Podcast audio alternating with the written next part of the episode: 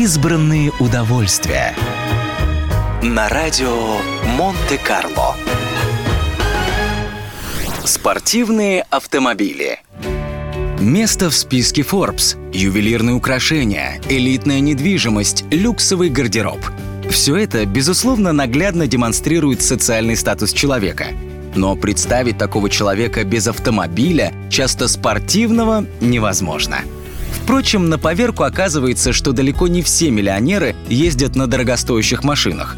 Эксперты утверждают, что многие из тех, чей доход превышает 200 тысяч долларов в год, зачастую выбирают себе авто в среднем ценовом сегменте – тем не менее, среди людей, входящих в список богатейших на планете, есть и те, кто просто не мыслит жизни без необычных и сверхдорогих спорткаров, некоторые из которых выпускаются лишь в нескольких экземплярах, а то и вовсе собраны полностью на заказ. Среди таких знаменитостей Билл Гейтс, Уоррен Баффет и Ричард Брэнсон – Последний, например, владеет единственным в мире автомобилем-амфибией стоимостью более 85 миллионов долларов. Особую страсть к роскошным спорткарам питает и знаменитый модельер Ральф Лорен. Благодаря своему состоянию он способен приобрести практически любую машину, и не одну.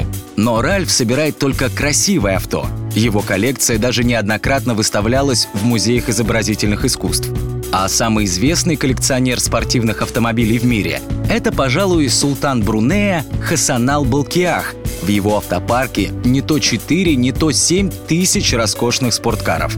Точное количество не может назвать даже сам владелец. Впрочем, здесь, наверное, дело уже не в демонстрации социального статуса. Скорее всего, это просто любовь.